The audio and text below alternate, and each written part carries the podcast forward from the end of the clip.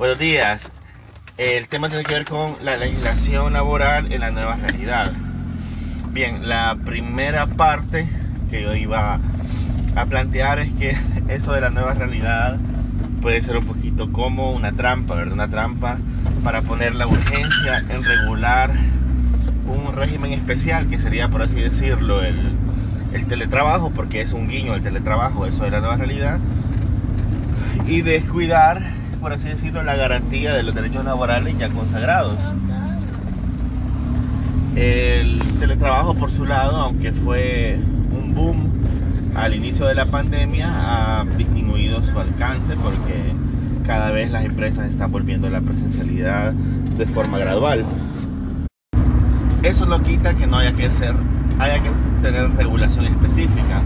A mí me sorprendió que para la fecha 12 de marzo, tal como le mandé por ahí el documento, en la Asamblea Legislativa, bueno, en la Asamblea Legislativa anterior había creado una propuesta de ley del teletrabajo, regulación del, teletrabajo. Supongo que venía propuesta para el asunto este de analizar el, trabajo en, en call centers, que sobre todo creo que es el rubro que más utiliza ese tipo, esa modalidad de trabajo. Debo ser honesto, ahorita que regrese a la casa no haciendo un mandado, voy a, voy a ver qué tal si se le dio seguimiento o si esta asamblea o la anterior la pudo, la pudo aprobar, ¿verdad? Pero sí me parece bien interesante la fecha de, de envío de esa ley, de esa propuesta de ley, que es precisamente previa a la pandemia. Eso quiere decir que el teletrabajo no es producto de una nueva realidad. Sí se agudizó, pero no es producto netamente de la nueva realidad, sino que ya venía en auge. Bien, respecto a eso de la, de la normativa laboral, la nueva realidad, por eso yo creo un poquito trampa, porque la normativa laboral sigue siendo básicamente la misma, tal vez con esa incorporación.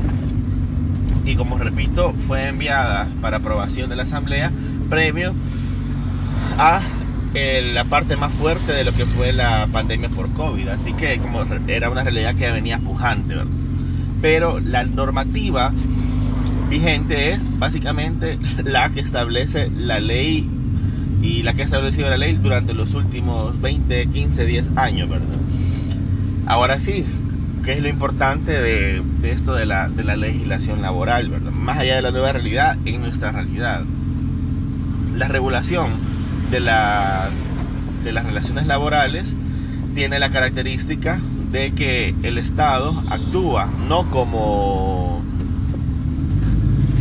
como superior subordinando al ciudadano, en el caso del derecho público, ni entra como igual para coordinar, como en el caso del derecho privado, es decir, en una relación igualitaria.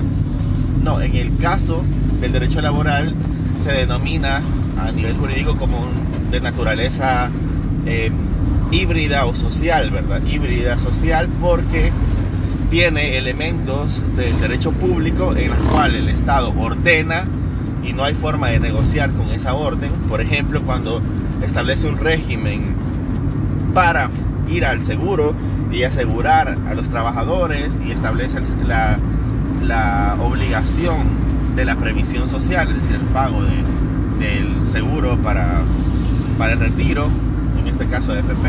En ese caso, las tipo de norma jurídica que se establece es de orden público, porque es no negociable. Sin embargo, hay otro tipo de, de elementos del derecho laboral que tienen más que ver con el derecho privado, porque hay una coordinación, hay una puesta de acuerdo entre el patrono y, y los trabajadores. Uno de esos casos podría ser los, la regulación como árbitro para los contratos colectivos. El contrato colectivo es todo el conglomerado de trabajadores de una empresa o estatal o institución que negocia con el patrono, que sería el Estado, el titular de, de esa institución.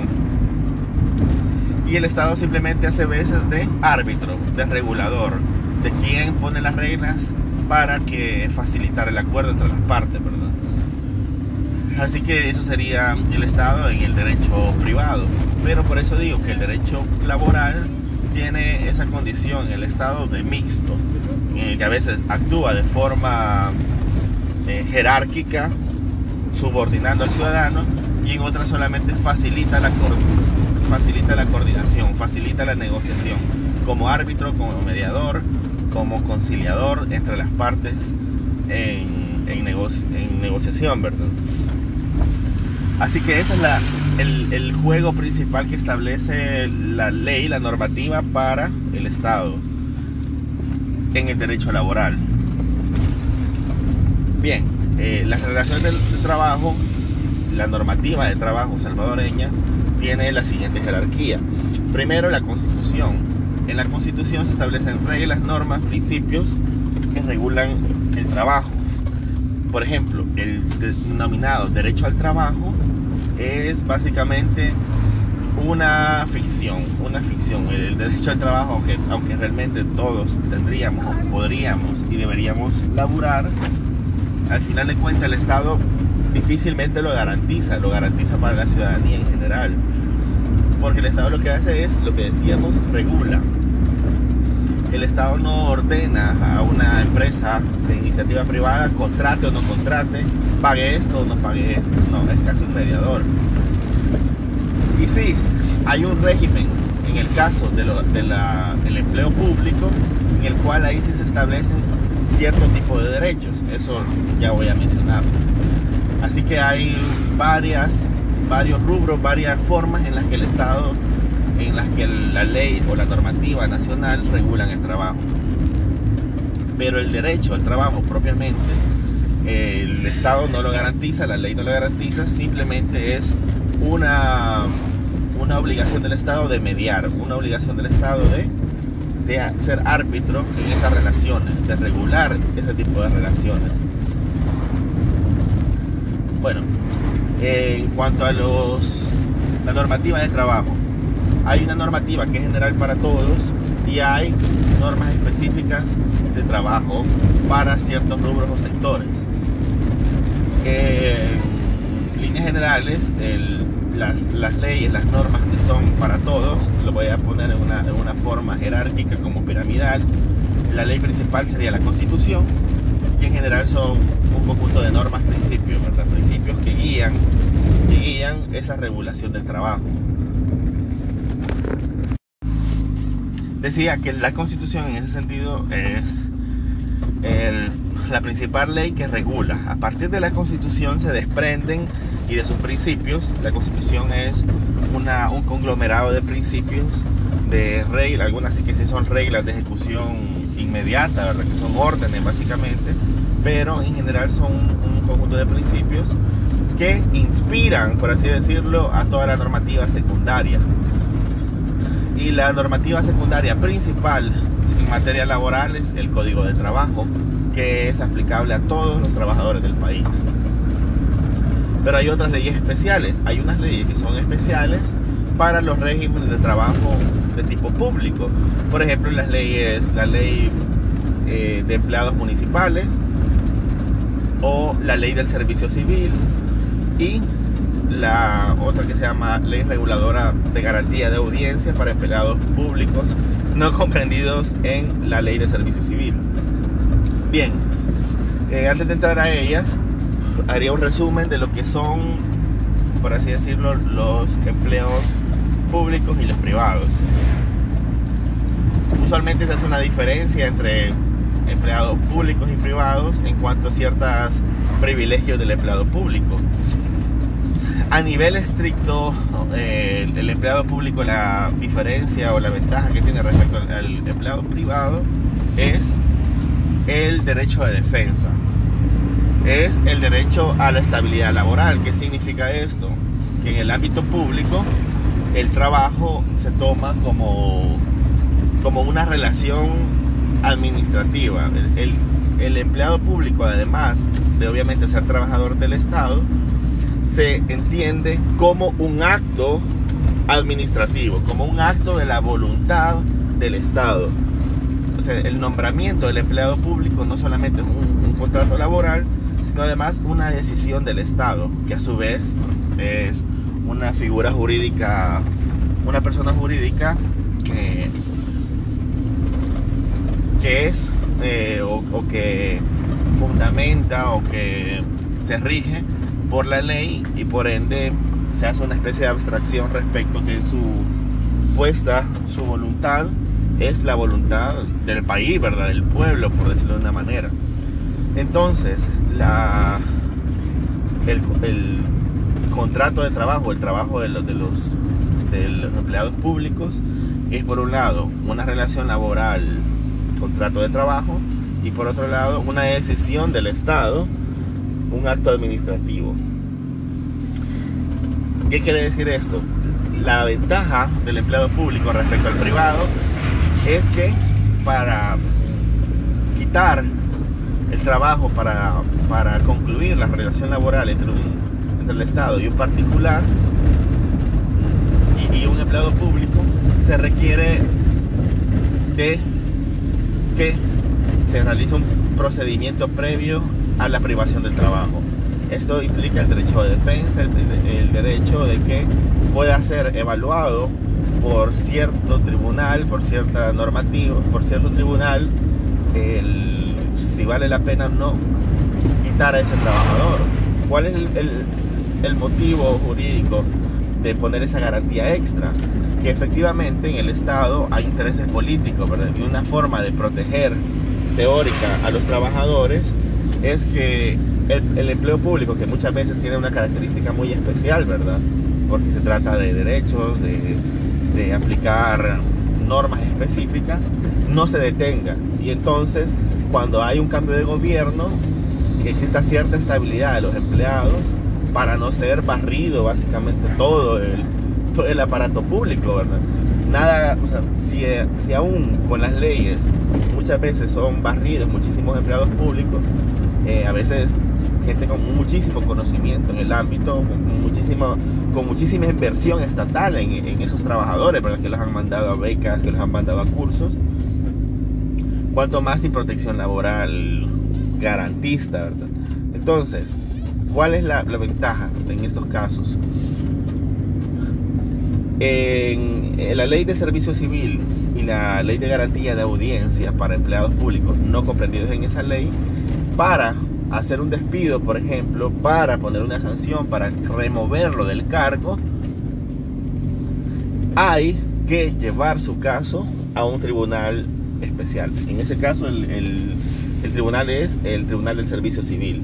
Ese es un tribunal civil que verifica todo el procedimiento, la notificación, la apertura de pruebas, las pruebas eh, que hay en contra del trabajador y el trabajador tiene el derecho de, de defenderse. Tiene el derecho de defenderse. Posterior a ese procedimiento, el, Servicio Civil, el Tribunal de Servicio Civil, determina si la sanción, si el procedimiento llevado a cabo y, y la conducta atribuida constituyen causal para terminar el contrato. Mientras que en el ámbito privado, cuando se quiere terminar una relación laboral, eh, usualmente depende de la decisión del patrono que dice hasta aquí, ¿verdad? Hasta aquí la, la decisión. Y, claro, puede asumir, si ya no te quiere en el trabajo, si puede asumir el pago de tu indemnización y ahí se va libre, no hay ningún problema. Te pagó la indemnización, adiós. No hay ningún vínculo extra. Mientras que en el ámbito público, solo por la voluntad del patrono no puede haber un despido. Al menos no uno legal, ¿verdad? Tendría que llevarse a cabo el procedimiento que consta de la presentación de prueba, etc. A los empleados no comprendidos en la ley de servicio civil se les da una garantía todavía mayor porque un procedimiento sancionatorio contra ellos debe de ir a un tribunal a un tribunal de derecho, en este caso el un juzgado de lo civil y mercantil de la ciudad donde se pretende realizar el despido. Ahí es todavía más serio porque lo que ante quien se prueba la infracción y ante quien se, a quien se pide la autorización para el despido es a un juez de la República. Entonces todavía más garantía. Más garantía para el trabajador que efectivamente quien va a revisar su caso es un tribunal de derecho. Entonces por muy mala fe que tuviera, por muy mal que le cayera a un patrono, a un representante del patrono, a un gerente, etcétera, si el juez no autoriza, ese despido es legal. Es ilegal y tiene muchísimas armas o ventajas para ser reintegrado mediante un juicio eh, laboral tipo amparo o un o una nulidad del acto administrativo de despido por, por no haber garantizado los derechos del trabajador. Bien, ese tipo de, de garantías no la tiene el empleado, el empleado privado. Y esa es una de las desventajas. Bien, en el ámbito público se podemos distinguir también a nivel de regulación laboral entre empleados temporales y permanentes. Los, los temporales son los que son contratados para una, dos obras o una misión específica. Y aquí uno de los grandes problemas del ámbito público, porque eh, muchas veces se llena de trabajadores que ya no necesita, que ya no requiere, por el hecho de contratar mal. Por ejemplo, cuando contrata, por decir algo, la municipalidad va a llevar a cabo varios proyectos durante una gestión municipal de tres años y continuamente de forma ininterrumpida los contrata porque son muy buenos trabajadores muy probablemente. Pero resulta que ese proyecto es acabado dentro de un año y medio. El punto es que ese tipo de empleados que han sido prorrogados durante 18 meses consecutivos se consideran permanentes y por eso entran en la plantilla de empleados públicos del Estado aunque inicialmente habían sido, habían sido perdón, temporales. No debieron entrar como permanentes, no debieron permanecer durante tiempo. Una institución que hace muy bien esa separación contractual es el Fobial, ¿verdad? Imagínense Fobial, tuvieran, si, no hiciera bien ese trabajo, tuviera la plantilla más grande de trabajadores del país. Pero no, el Fobial conoce muy bien esa normativa y del régimen de temporales y de permanentes de una forma muy exacta.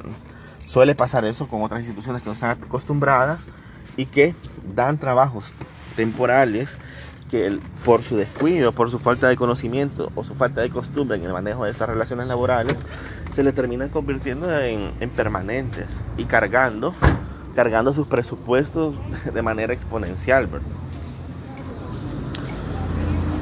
Otro problema que se da en el ámbito público es que los, patronos, es decir, los, la gente que llega a trabajar, digamos, un nuevo, un nuevo gerente llega a trabajar y realmente tiene malos trabajadores, pero quizás acostumbrado al ámbito privado, los despide.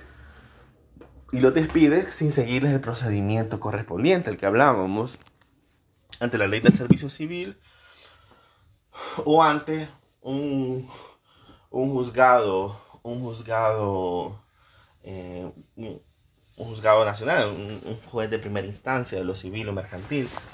Entonces ese despido es nulo y se lo vuelven a reinstalar. Él pone a la persona que es excelente, puede contratar un mejor profesional, pero como el despido anterior fue errado, posteriormente, cuando el juez eh, deje sin efecto o diga que es nula, esa decisión va a tener a dos empleados y que de hecho suele suceder para el mismo cargo. ¿Por qué? Por no seguir el procedimiento. Bien, em, ¿cuál es la diferencia entre los empleados? En, dentro de los empleados permanentes también hay otra subdivisión. Esa subdivisión va de empleados eh, por plaza y empleados por contrato. Los empleados por plaza son aquellos cuyas, cuyos trabajos están ya eh, inscritos o van inmersos en el presupuesto general de la nación. Es decir, ya son parte, por así decirlo, del inventario eh, de los bienes eh, laborales, capital humano de, la, de la institución.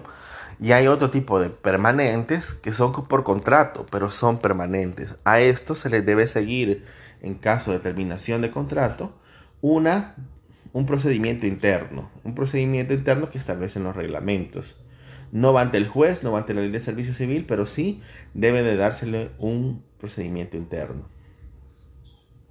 Bien, eh, los empleados que son temporales, a ellos solo se les puede aplicar o se les debería aplicar el código de trabajo. ¿Qué implica el código de trabajo? El código de trabajo básicamente regula, uno, Si la terminación del contrato es por una causal del artículo 50, sin, responsabilidad para el patrono, o si es un despido arbitrario.